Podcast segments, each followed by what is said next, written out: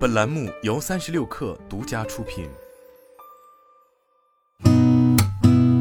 八点一刻，听互联网圈的新鲜事儿。今天是二零二二年八月四号，星期四，早上好，我是金盛。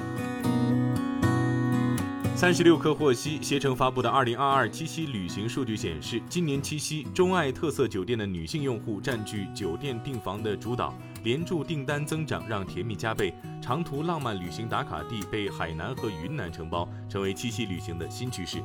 从机票预订情况来看，八月一号至八月五号，北京、上海、广州稳居国内热门出行地和目的地的前三甲。从热门航线来看，排名靠前的四条国内热门航线均与北京、上海和三亚密切相关。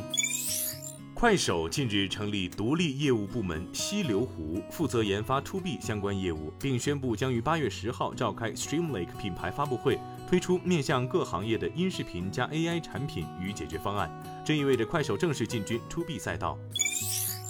随着防疫措施总体放松，复工复产持续推进，七月服务业景气度继续上升，显示服务业恢复速度加快。昨天公布的七月财新中国通用服务业经营活动指数为百分之五十五点五，较六月上升一点零个百分点，连续第二个月位于扩张区间，并且创二零二一年五月以来新高。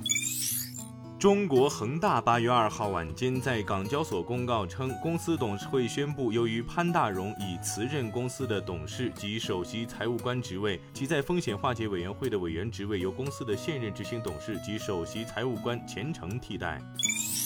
八月一号，工信部节能与综合利用司召开新能源汽车动力电池综合利用工作座谈会。下一步，节能与综合利用司将坚持问题导向，研究制定新能源汽车动力蓄电池回收利用管理办法和行业急需标准，健全动力电池回收利用体系，支持柔性拆解、高效再生利用等一批关键技术攻关和推广应用，持续实施行业规范管理，提高动力电池回收利用水平。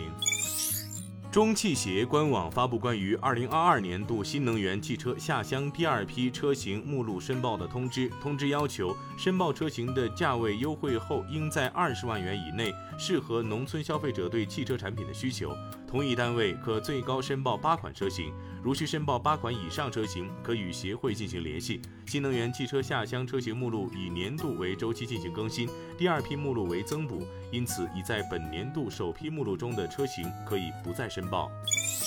银河证券指出，跨境电商行业增量空间广阔，跨境电商物流需求具备高成长性。同时，因近期新冠变异毒株奥密克戎出现，叠加民航局叫停客改货、客机客舱不允许装载非防疫货物，预计未来一段时间中，航空货运运力供给紧张的局面将继续，航空货运价格或将维持高位区间。在此背景下，第三方跨境货运主体或将继续迎来红利。二零二二年，跨境电商物流或进一步出现。量价齐升的局面。